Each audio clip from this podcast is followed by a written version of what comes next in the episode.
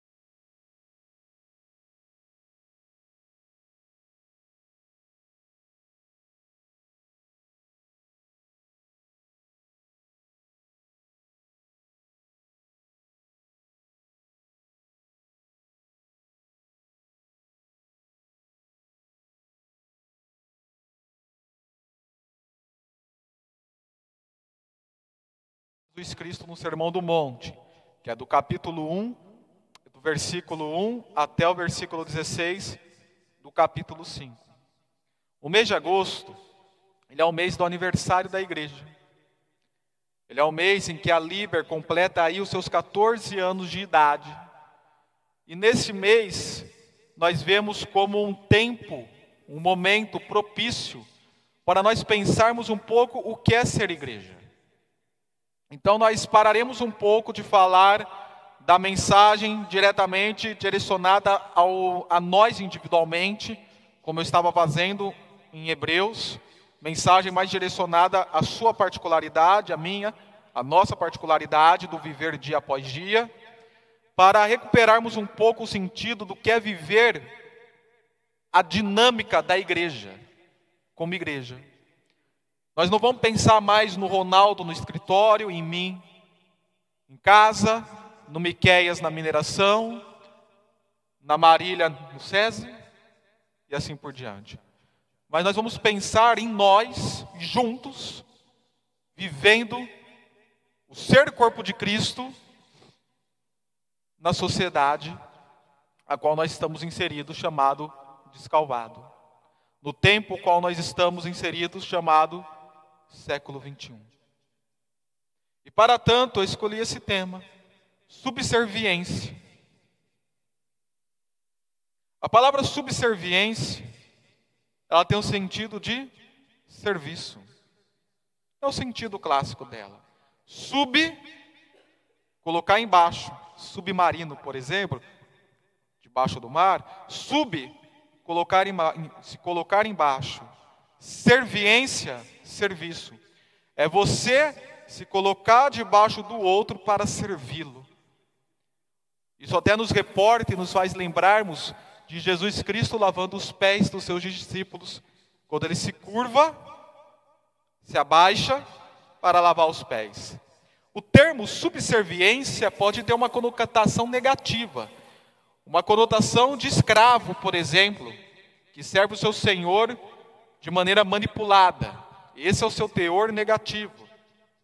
Porém, também tem o seu teor positivo.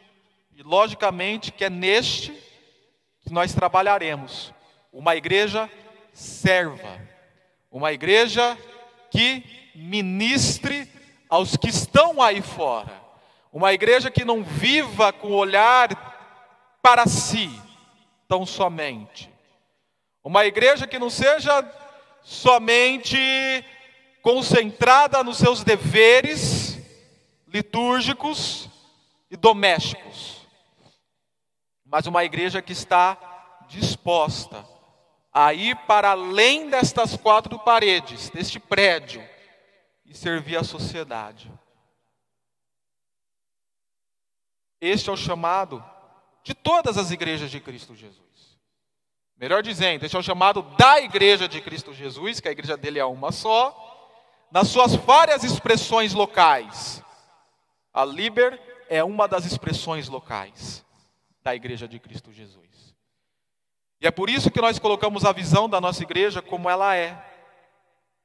Esta que eu pedirei para o João ler em alto e bom som a nossa visão de igreja.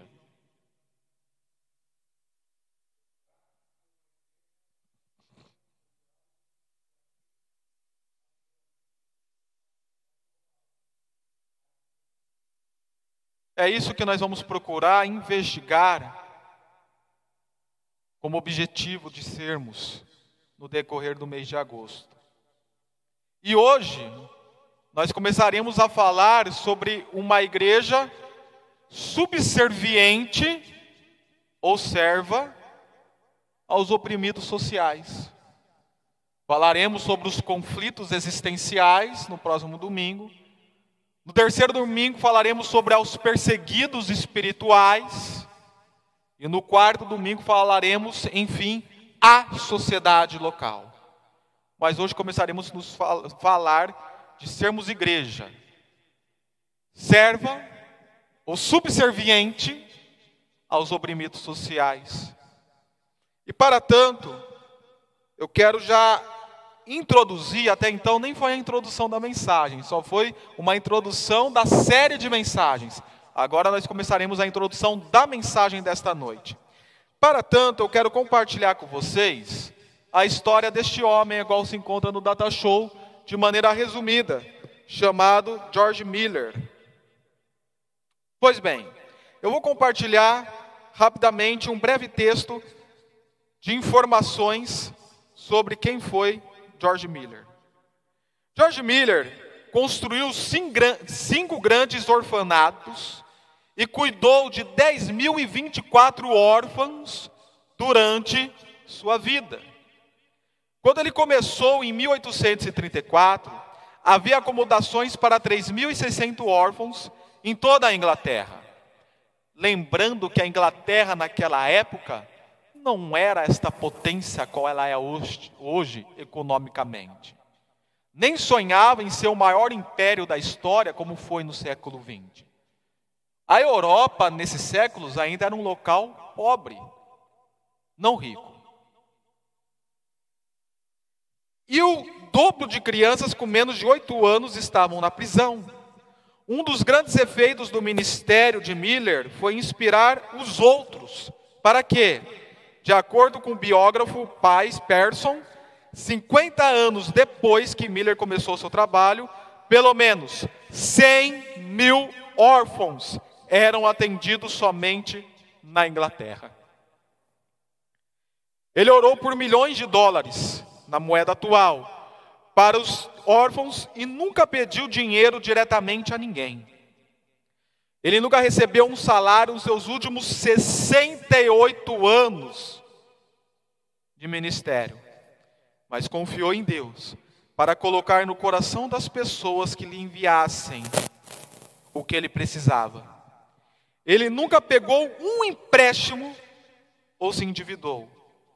E nem ele, nem os órfãos, jamais, em nenhum momento, passaram fome.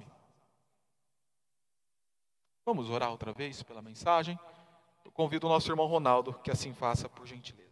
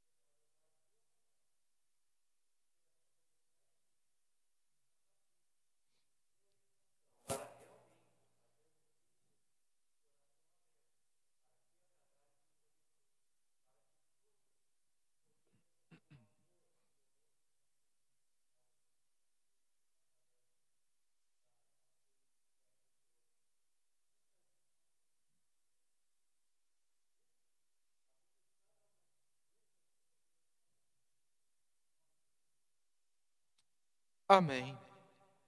O versículo que nós pregaremos hoje, realmente que exporemos, é o versículo 1 e versículo 2 do capítulo 5. Mas para nós podermos explicá-lo e aplicá-lo, é necessário nós vermos algum, alguns versículos anterior ao capítulo 5. O livro de Mateus, que foi escrito pelo evangelista que leva o seu nome, o publicano chamado Mateus, era um livro destinado a judeu, mas um judeu raiz, judeu judeuzão mesmo, aquele judeu até judeu debaixo d'água, como diria um professor meu. Então a preocupação de Mateus é expor Jesus como de fato o Messias prometido do Antigo Testamento e essa profecia se cumprindo agora no Novo Testamento como o rei, o qual os judeus esperavam. Tanto que o Evangelho de Mateus é o evangelho que mais fala do reino e, e que mais apresenta Jesus enquanto rei. E os primeiros capítulos de Mateus é a preparação do ministério de Jesus que viria o anúncio da genealogia de Jesus, o anúncio do seu nascimento, João Batista, o batismo de Cristo Jesus, cumprindo assim toda a lei que era necessário, exatamente aos 30 anos, que era a idade que o sacerdote tinha que ter para começar o seu ministério sacerdotal. Uma informação extra da escola bíblica dominical que eu não falei hoje de manhã. A tentação, os 40 dias que ele ficou no deserto, a ser tentado em jejum, né, Miquel? em jejum, e a partir daí ele começa a realizar os primeiros dias do seu ministério propriamente dito, numa região chamada Galileia e também Cafarnaum. E assim ele faz, já expondo o reino de Deus e realizando curas e milagres nessa região. Mas uma, uma coisa a se notar, que a região da Galileia era uma região extremamente pobre uma região extremamente deficiente no que se refere ao social. O reino do norte de Israel, que era feito por Naphtali e Zebulon, o extremo norte de Israel, era extremamente pobre. E era justamente nesse extremo norte que ficava Galileia e a cidade de Nazaré, onde Jesus foi criado. Nasceu em Belém, porém criado em Nazaré. E o versículo 24 nos falará assim, leia lá junto comigo, do capítulo 4. Versículo 24 do capítulo 4. E a sua fama de Jesus correu por toda a Síria, e traziam-lhe todos os que padeciam, acometidos de várias enfermidades e tormentos, os endemoniados, os lunáticos, os paralíticos, e Jesus os curava. Então nós vemos Jesus nessa região, justamente ministrando na vida de pessoas que estavam oprimidas, padecendo de vários males, de vários tormentos, que vinham de vários lugares. Versículo 25. E seguiam uma grande multidão da Galileia, de Decápolis, de Jerusalém, da Judéia e além do Jordão, toda essa multidão vinha a Jesus. E é importante notar que essa multidão era composto por pessoas oprimidas, socialmente aflitas. Vamos ver o versículo 12 e o versículo 13 do capítulo 4. Jesus, porém, ouvindo que Jesus, que João estava preso, voltou para Galiléia e deixando Nazaré, foi habitar em Cafarnaum, cidade marítima nos confins de Zebulon e Naphtali. Agora o versículo 18. Jesus andando junto ao mar da Galileia, viu a dois irmãos, Simão, chamado Pedro, e André, os quais lançavam as redes ao mar, porque eram pescadores. Versículo 23. E percorria Jesus toda a Galileia, ensinando nas suas sinagogas e pregando o evangelho do reino e curando todas as enfermidades e moléstias entre o povo. Este é o contexto.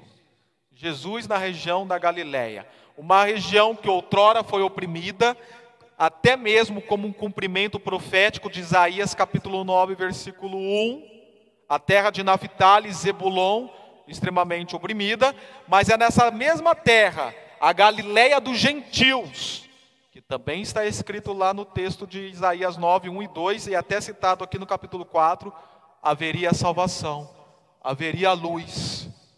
Um povo que andava em trevas viu uma luz. Era esse povo oprimido socialmente, chamado Galileia. Quando eu olho para esse contexto, o qual compartilhei com vocês, e vejo tamanha verdade e informação de um povo oprimido socialmente, isso não pode me tirar da mente a semelhança da, do nosso contexto, da nossa realidade brasileira. Na Netflix foi lançado um documentário chamado Guerras do Brasil. E os primeiros episódios desse documentário é a Guerra das Conquistas e a Guerra dos Palmares, que ocorreu na nossa história. A Guerra das Conquistas foi contra os portugueses, chegaram e descobriram o Brasil.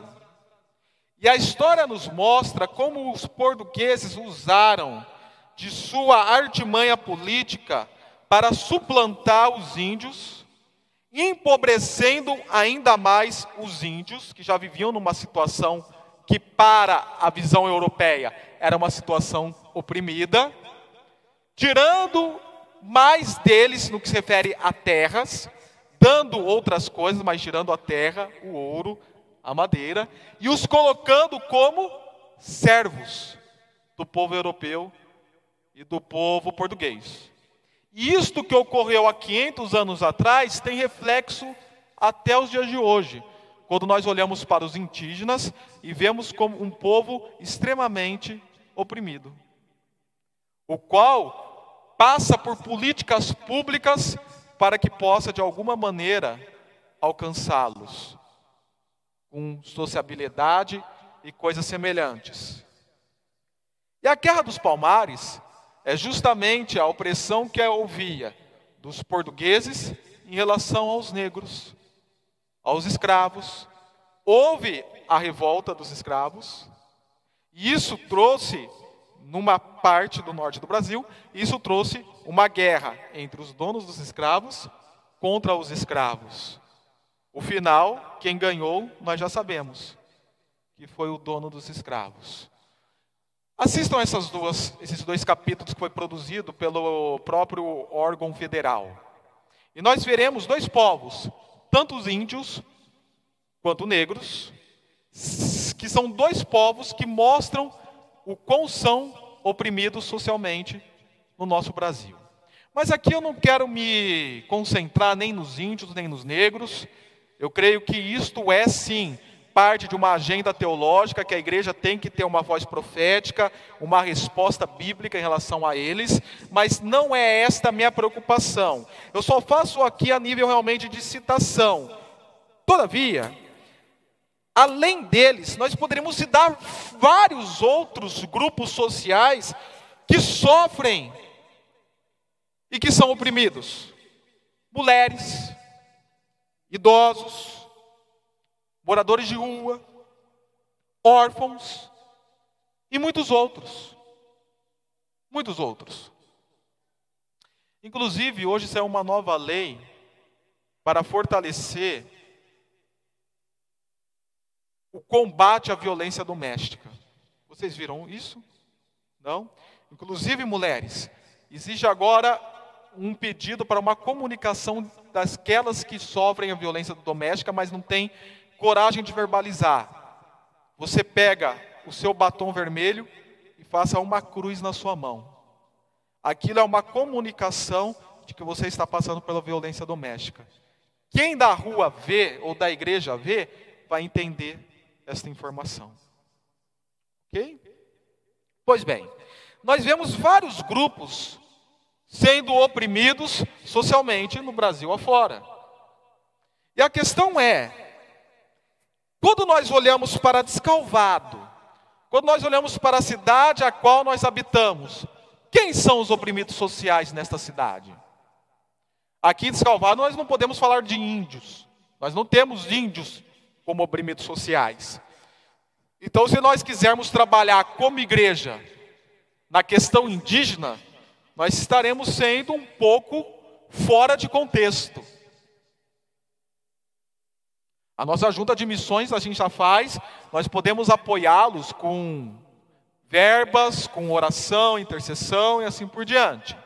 Mas uma ação mais direta nossa em nossa cidade estaria fora de contexto ao tentar trabalhar com a questão indígena. Porém, existem outros que são oprimidos socialmente na cidade de Escalvado. E é a estes que a igreja tem um chamado a ser igreja. Um exemplo é os moradores de rua. Escalvado é uma cidade em que a Secretaria da Assistência Social mostra, ou pelo menos mostrava, quando ainda tinha essa, esse intercâmbio com eles, antes da pandemia, uma preocupação demasiada em relação aos moradores de rua que havia na cidade. E mais adiante nós falaremos melhor sobre isso. E nós, enquanto líder, precisamos tomar uma iniciativa para servir a esses oprimidos sociais. Tendo este contexto do texto em mente, e tendo este contexto da nossa realidade em mente, tendo o problema do texto levantado mediante o contexto, e tendo o problema, o problema da nossa atualidade levantada conforme eu levantei, Vamos pensar em termos de soluções. E agora nós entramos no texto bíblico propriamente dito.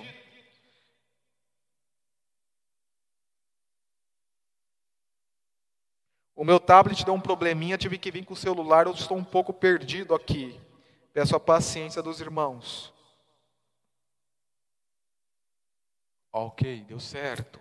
Vamos para o texto então propriamente dito agora versículo 1 e o versículo 2 de Mateus 5.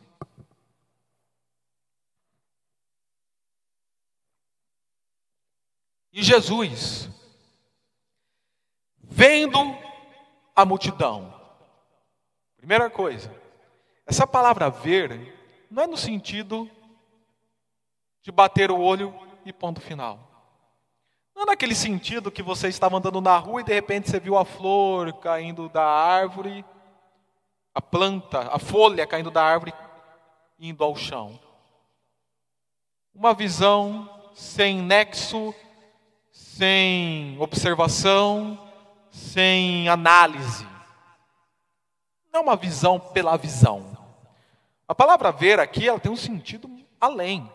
Ela tem um sentido de uma profunda observação percepção, discernimento e sensibilidade. Quando de vocês, por exemplo, já estiverem em algum local e ao ver uma paisagem, uma obra de arte, entrou naquele momento numa contemplação que você se mexeu interiormente. Aquilo mexeu com o seu coração. Sensibilidade. Quando fala que Jesus viu a multidão, a multidão de oprimidos, conforme nós olhamos para o contexto, ele viu aquela multidão com sensibilidade, com discernimento, com percepção, para falar bem como está no original aqui, com percepção espiritual aguçada.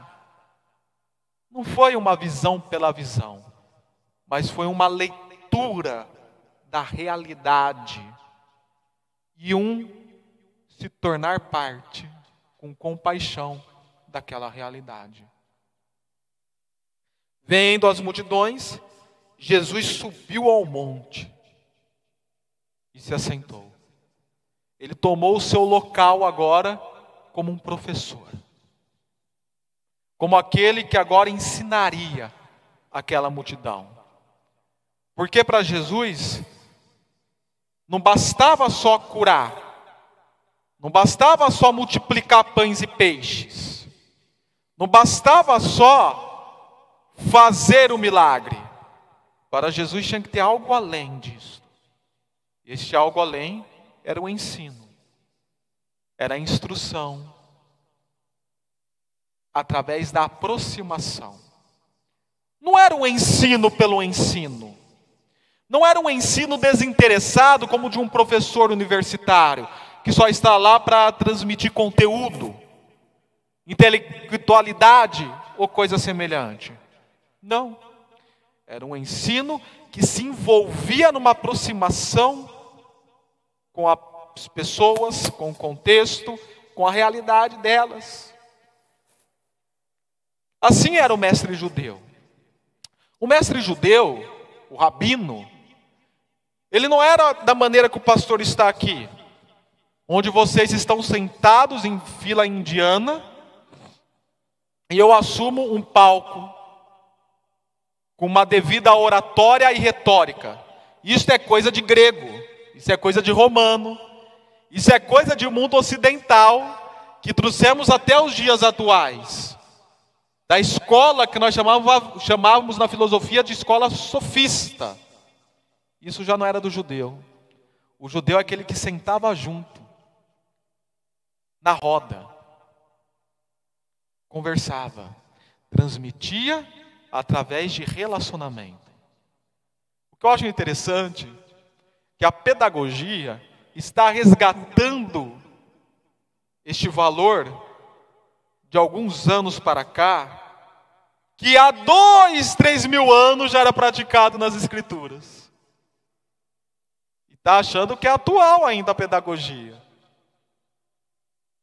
Isto já era feito ó, na Bíblia muito tempo atrás. É o que Jesus faz. Ele sobe ao monte não no sentido de palco, mas no sentido de acomodação para que a multidão se achegasse, sentasse, e ele sentou com ela. E com os quatro discípulos que foram chamados, conforme nós já lemos no capítulo 4. Pedro e André, que eram irmãos pescadores, Tiago e João, os quais também foram chamados para serem discípulos de Jesus. E Jesus se põe a ensinar. Continuemos o texto. Subiu ao monte, desculpe, eu peguei outra versão aqui. Seus discípulos, os quais eu já citei, aproximaram-se dele é visto no contexto que primeiro Jesus se aproximou. E aí os discípulos e a multidão só deram a resposta da aproximação, também se aproximando. E ele, ele quem? Jesus, começou, ou como diz a Bíblia de Jerusalém, abriu a sua boca a ensiná-los. E essa ênfase eu já dei, a preocupação de Jesus em instruir. A palavra ensinar aqui, no grego, é didáscalos, da onde vem a nossa palavra didática. A Adriana fez pedagogia, eu fiz licenciatura, a Aisla fez licenciatura, outros aqui, não sei se fizeram licenciatura ou pedagogia, mas em todas as grades, a Cirleia, existe uma disciplina chamada didática, que eu também tive em teologia. A didática de dar instrumentos de como ensinar comunicativamente para que o outro compreenda. Ela te dá esses instrumentos. E esta didática vem do grego didásculos que nós encontramos nesse texto. Ou seja, Jesus se pôs a ser didático com eles. Ele não se preocupou em simplesmente vomitar conhecimento, intelectualizar, filosofar a realidade. Não. Como verdadeiro rabino, ele se preocupou em transmitir valores e sabedoria para aquele povo. Inclusive, ontem eu li isto. Alguém ou alguma página colocou nas redes sociais que o intelectual é aquele que faz a questão simples se tornar difícil. E o sábio é aquele que faz a questão difícil se tornar simples. E você já percebeu Jesus? Jesus, ao mesmo tempo que não consegue ser decifrado pelos maiores intelectuais, por tamanha profundidade intelectual qual ele tinha, ao mesmo tempo ele tem um conteúdo que as criancinhas mais novas, lá do nosso ministério infantil, compreendem, por ser extremamente sábio. Essa foi a abordagem de Jesus com os oprimidos sociais. Uma aproximação seguida de instrução. E nós, como corpo de Cristo, como representantes de Jesus Cristo, pois embora Jesus tenha morrido, ressuscitado, ido ao terceiro, é ido aos céus, ao terceiro céu, foi aqui um confronto de informações na minha mente. E ido aos céus, ele fez seu Espírito Santo descer, enviou seu Espírito Santo para que atuasse na sua igreja, e a sua igreja continuasse sendo o seu próprio corpo neste mundo. Jesus subiu, mas o seu corpo ficou figurativamente sendo a igreja dele. Buscando ou pelo menos devendo buscar uma atitude semelhante à do mestre, ao do cabeça, como corpo. Uma igreja que se aproxime dos oprimidos, não a aproximação pela aproximação, mas uma aproximação seguida de instrução transmissão, de estender a mão. Inclusive a palavra didásculos, a qual citei, tem esse sentido: o esticar, o estender a mão, o dar a mão e puxar. Você não tem conhecimento? Eu te estendo a mão, você pega minha mão e eu te puxo junto comigo para o conhecimento. Isso é ser didático instrutivo. O que me deixa um pouco estarrecido que as igrejas hoje, nos dias de hoje, querendo ser relevantes aos oprimidos sociais, elas esquecem qual é o dever da igreja nessa relevância. As igrejas de hoje, querendo ser relevantes aos oprimidos sociais, elas optam por ter trabalhos iguais trabalhos de ONG, iguais trabalhos de secretaria da assistência social, elas optam por isto. Então vão até algum lugar, por exemplo, espalham sopa, espalham bolacha de maisena com chá quente nesse frio e vão embora. Fizemos nossa parte como igreja. E não transmite nenhuma instrução, nenhum conhecimento, nenhum trabalho consistente. Por quê? É mais fácil você estar tá é, bolacha de maisena com chá quente durante 10 minutos para um camarada e voltar para sua casa, do que criar um relacionamento de aproximação e constante discipulado. Eu falo isso porque eu passei por isso. Eu falo isso porque eu participei de ministérios desta maneira. Íamos ao centro de Campinas e dávamos marmita aos travestis e moradores de rua e depois cada um para sua casa.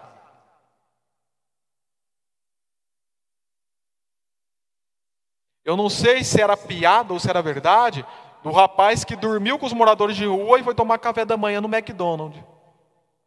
Na frente dos moradores de rua. Espero que só tenha sido uma piada. E a igreja está se reduzindo a isto, a como se fosse uma ONG. Vamos transmitir trabalhos sociais, fazer trabalhos sociais, trabalhos sociais. As duas semanas atrás, há três semanas atrás, eu participei do Congresso da Aliança Batista Mundial, que era para ser presencial no Rio de Janeiro, porém foi cancelado devido à pandemia. Estou cansada dessa frase. Devido à pandemia foi cancelado. E o tema desse congresso foi sobre direitos humanos. Teve um outro tema também que eu esqueci, mas um deles foi direitos humanos. O outro tema foi mais ou menos nessa perspectiva. E eu busquei, porque custou caro esse congresso, né, Ronaldo? Eu busquei assistir todos os, os workshops, que se fosse presencialmente ia ter que escolher um só. Eu peguei, salvei todos os workshops e fui assistindo. E muitos falaram sobre como a igreja tem que agir aos oprimidos social, sociais. E, lamentavelmente, eu vi americano falando, canadense falando, chileno falando, é, coreano falando. Lamentavelmente, só vi as pessoas gritando por justiça social numa ótica marxista de ser. É isso que eu via. Como se a igreja fosse uma ONG. A igreja não é uma ONG. O chamado da igreja não é promover esse tipo de justiça social que é dever da prefeitura, que é dever do Estado. A igreja não pode mudar ou trocar sua identidade, achar que é o Estado e querer assumir o, o trabalho do Estado como justiça social. Este não é o chamado da igreja. Isto não nos impede em ter alguns tipos de trabalhos que tenham o objetivo de nos aproximar dos oprimidos sociais. Eu não sou nada contra a bolagem de maisena e o chá quente, mas eu os vejo como uma ponte que me aproxime, que me leve ao diálogo, ao sentar junto e ao ensinar e instruir. Que foi a postura de Jesus.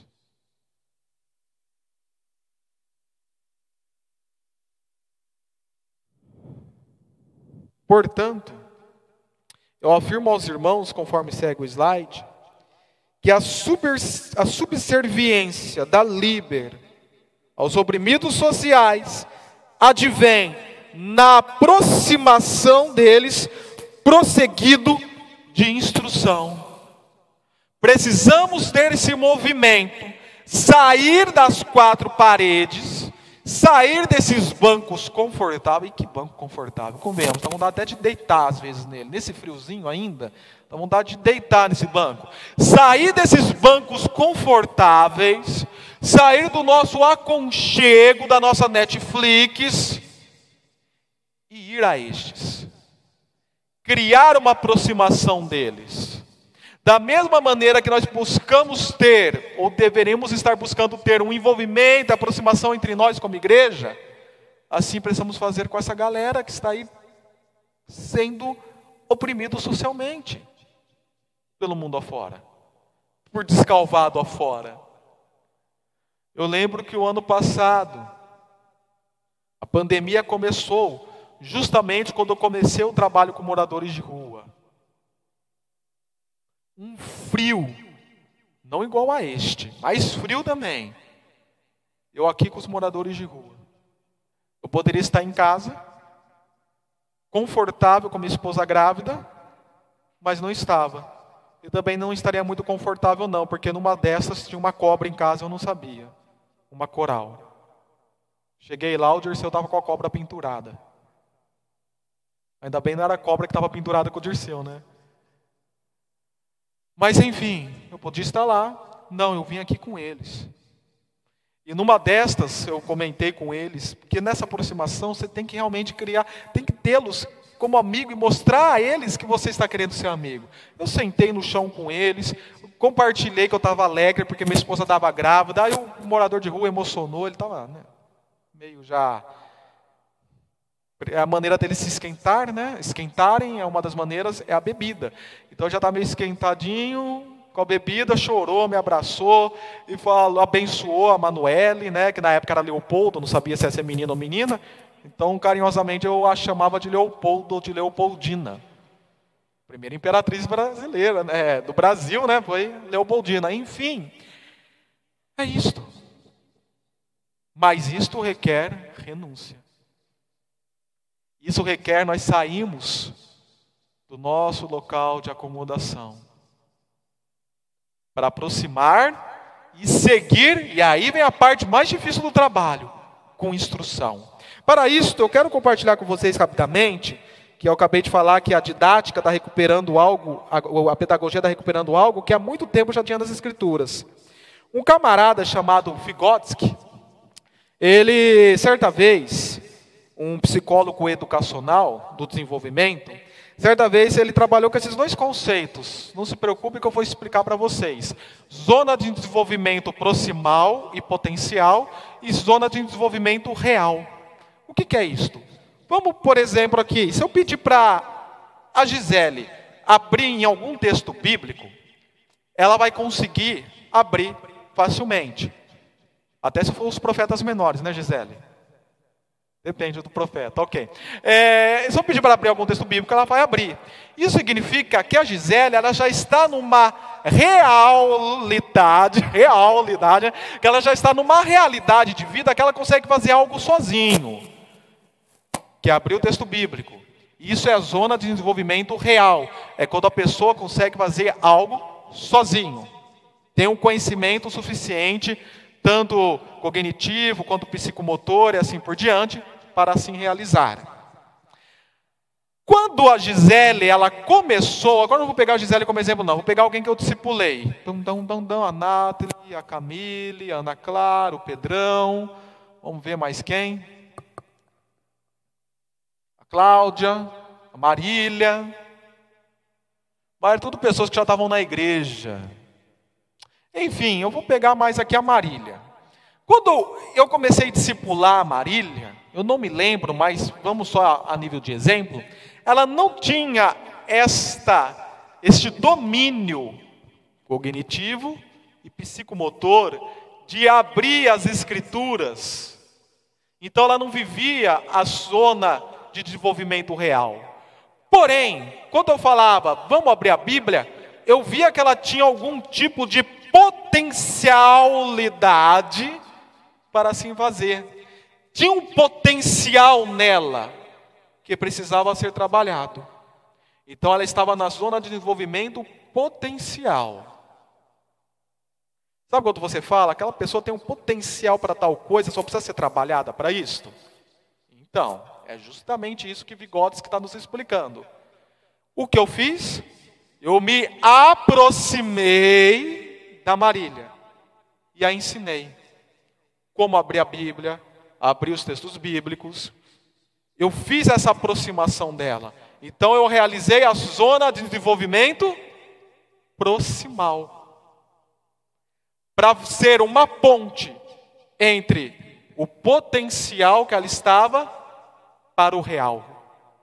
E hoje, se eu pedir para ela abrir algum texto bíblico, ela vai abrir. Hoje ela está na zona de desenvolvimento real, porque houve uma ponte que a fez assim ser. É isso que Vygotsky fala sobre os pedagogos e professores na escola. Os professores, pedagogos e até os coleguinhas de escola, eles são uma zona de desenvolvimento proximal dos alunos, levando eles dessa potencialidade para o conhecimento verdadeiro e real. É aqui que a igreja cabe. A igreja se cabe na zona de desenvolvimento proximal. Ela vai até esse grupo chamado oprimidos sociais, sabendo que nesse grupo existe potencialidade, e é a ponte entre eles para a realidade que eles precisam estar para sair desta opressão social, com instrução, e ensinamento. Ok, pastor, esta é a implicação. E como nós fazemos isso em aplicações como igreja? Nós já estamos buscando fazer isso, mas, devido à pandemia, nós tivemos que pausar. Porém, projetos no lar das crianças que nós realizávamos, chamado Projeto Voar, Assim ele fazia. O projeto Viver, que nesta semana nós tivemos a reunião e traçamos os nossos próximos passos, constituímos uma liderança. Até a primeira quinzena de agosto, essa liderança vai estar me passando algumas coisas para que o ano que vem nós comecemos a trabalhar. O retiro com moradores de rua. São todos projetos que assim fazem. Nós não queremos só nos aproximar por aproximar, mas nós queremos nos aproximar para ser uma ponte entre o que eles vivem para uma realidade concreta. Uma das maneiras de nós sabermos que uma nação vive uma extrema pobreza é porque aquela nação, geralmente, ela entende que ela foi criada para ser assim. Já ouviram falar da janela 1040? Os mais antigos aqui das igrejas vão ter ouvido, hein? A janela 1040, ela é a região, uma das regiões mais pobres do mundo e a região que menos tem acessibilidade do evangelho. É uma região totalmente predominada por uma cosmovisão, uma visão de mundo chamado animismo espiritual, que acha que o que eles estão vivendo, eles estão vivendo porque já foi determinado espiritualmente para eles serem assim. Então, se eles são pobres, eles não têm nada o que fazer na vida deles para mudar aquela situação, porque eles já foram espiritualmente, pelos espíritos da natureza e ancestrais, guiados para viver daquela maneira. Então, não tem nada que eles possam fazer para mudar aquela realidade. Essa é a visão de mundo deles. O que a igreja faz quando penetra nesses lugares com o evangelismo? Tira essa visão de mundo. Vocês não nasceram para ser assim. E vocês têm potencialidade para mudar esta realidade de vocês. E onde o evangelho chegou, fez que aquelas nações pobres começassem a se enriquecer. Porque fez essa ponte entre a potencialidade com a realidade. É por isso, geralmente, que as nações mais ricas do mundo têm um teor protestante por trás delas. Olhe os Estados Unidos, olhe a Inglaterra, Existe trabalhos de sociólogos e mais sociólogos, como Max Weber, que faz análise como essas nações tiveram a influência do cristianismo protestante e do calvinismo para poderem se enriquecer. Por quê? Porque o protestantismo é, é, é um capitalismo? Não, nada disso. Não é por causa disso, não. Quem fica fazendo esse, essa aproximação de calvinismo e capitalismo é muito fraco historicamente, socialmente. É porque o cristianismo calvinista muda a perspectiva das pessoas lerem a realidade e dá a elas instrumentos para que elas saiam daquela realidade e vão para outra. Muda a visão de mundo delas, com instruções bíblicas de nós termos sido criados à semelhança, à imagem e semelhança de Deus, e como Deus é criador, Ele nos colocou esse atributo de criarmos, e em cima de criações de bens e serviços nós conseguimos começar a enriquecer. Não enriquecer no sentido de sermos milionários ou bilionários, não nesse sentido, mas de termos uma vida digna de ser vivida. Esse é o dever da igreja. Esse é o chamado da igreja. De chegar e instruir. De todos esses exemplos que eu peguei aqui com os irmãos, eu vou destacar o projeto Voar. Eu vou tra trazer um destaque ao projeto Voar. O projeto Voar, ele funcionava como? Nós tivemos três dias aqui de treinamento exaustivo, né, Suzy? Exaustivo mesmo, pelas missionárias Fátima Valentim, esqueci o nome da outra lá do Rio de Janeiro. Ele é um projeto socioeducativo onde nós íamos ao lar das crianças, essa foi a maneira nossa de fazer o trabalho, tá? Nós íamos ao lar das crianças com algum tema, uma apostila que ia durar dois a três meses mais ou menos em cima de algum tema. Por exemplo, por exemplo, Copa do Mundo. Copa do Mundo.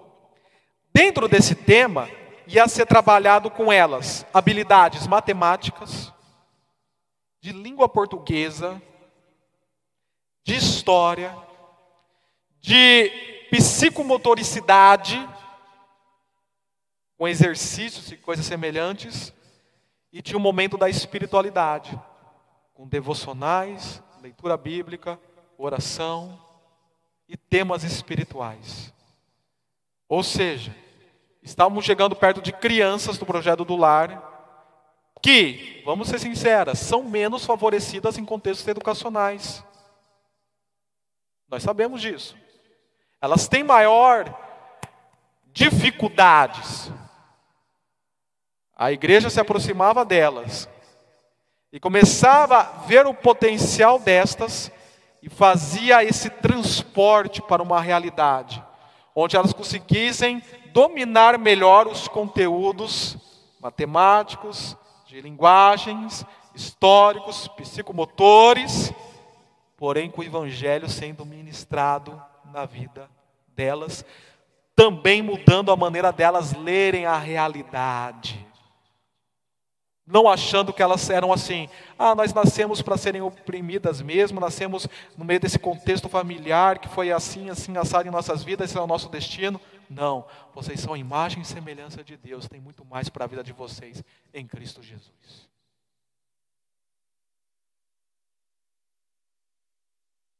Trabalho da igreja é muito mais profundo do que só falar Jesus te ama e entregar um folheto evangelístico.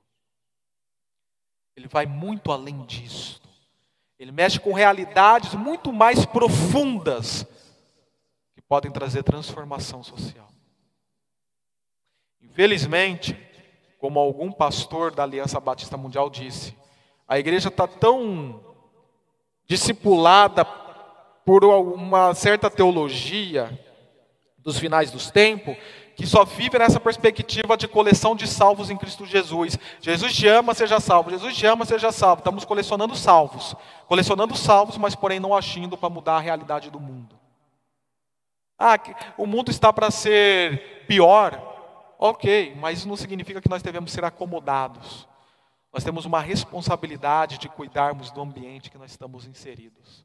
E como Jesus, aproximemos e discipulemos discipulemos as nações para que elas sejam transformadas. Um outro exemplo, antes de encerrar e concluir esta mensagem, é, de repente, a Aisle eu já estamos amadurecendo a ideia de nós mudarmos o trabalho no lar das crianças. Lógico, nós vamos amadurecer essa ideia, porque o projeto VOR, embora ele seja legal, é um projeto bem exigente pelas coordenadoras. E nós não temos uma equipe suficiente para abranger tudo isso.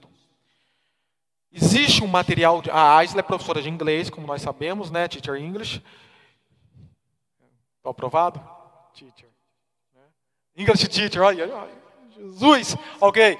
É, English Teacher, a Aisla é professora de inglês. Existe um material que é vendido pela Associação das Escolas Cristãs Mundiais, a AQUICE, que é um material de inglês com valores e princípios cristãos que nós chamamos de tecnicamente de cosmovisão cristã. Então, é, esse material ele pode ser usado nas escolas, por exemplo, o Objetivo, o CEDESC, o Padre Oreste. Você pode comprar esse material para dar aula de inglês na escola. Ou em escola de inglês idiomáticas, realmente, como a TIRS, a FISC. Você pode usar esse material lá dentro. Você pode usá-lo para montar uma escola bilíngue. Aqui em Araraquara existe uma escola bilíngue chamada Crer e Ser. É uma escola bilíngue onde eles aprendem matemática, geografia, ciência, tudo em inglês. Então eles já vão aprendendo o conteúdo da matéria e a língua inglesa junto, concomitadamente.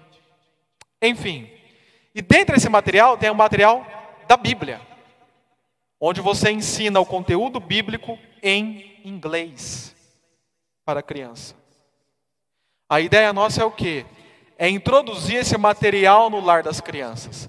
Retirar o projeto voar e a Aisla ser English teacher daquelas crianças, colocando no currículo delas o saber falar inglês. E vocês sabem que isso enriquece o currículo e abre portas para o mundo profissional, mas ao mesmo tempo transmitindo princípios e valores cristãos, aproximando, instruindo e criando uma ponte do potencial para o real. Isso é ser igreja. A Aisla vai entrar, entrar com o talento dela. Eu vou incentivar a igreja a entrar com a compra do material para dar para aquelas crianças. O material custa 200 reais cada livro. As crianças precisam ter o um material. A igreja dando material, o irmão dando material, a Aisla falando, a Eliana orando, o Ronaldo orando, todo mundo se aproximando nós estaremos fazendo o que Jesus fez com aqueles oprimidos sociais do lar das crianças. Continuando a fazer o que nós fizemos lá, que nós fizemos lá. Lembra da ceia de Natal? Do almoço de Páscoa? Da EBF? Tudo isso é aproximação com instrução. Continuar com essa atividade de aproximação da igreja com eles e ao mesmo tempo instruindo. Isto é servir aos oprimidos sociais. Muito mais do que ficar gritando: justiça social, justiça social, igualdade para todos. Muito mais do que isso, é realmente vestirmos a camisa e ir para cima. Concluindo a mensagem,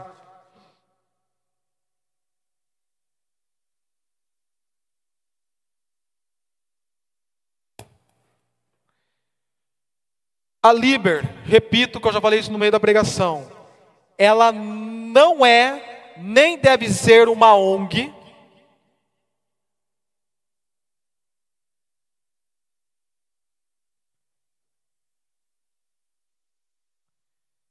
Ela não é, nem deve ser terceiro setor.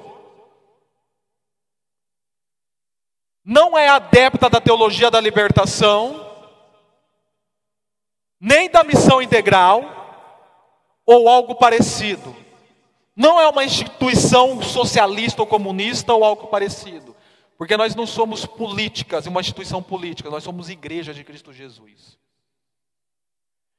A nossa realidade de igreja de Cristo Jesus está muito além dessas discussões políticas, muito além. Nós estamos muito além de capitalismo, socialismo. Nós estamos muito além de toda essa discussão política. E temos muito mais poder vindo do Espírito Santo para transformar a nossa realidade que todas essas linhas políticas.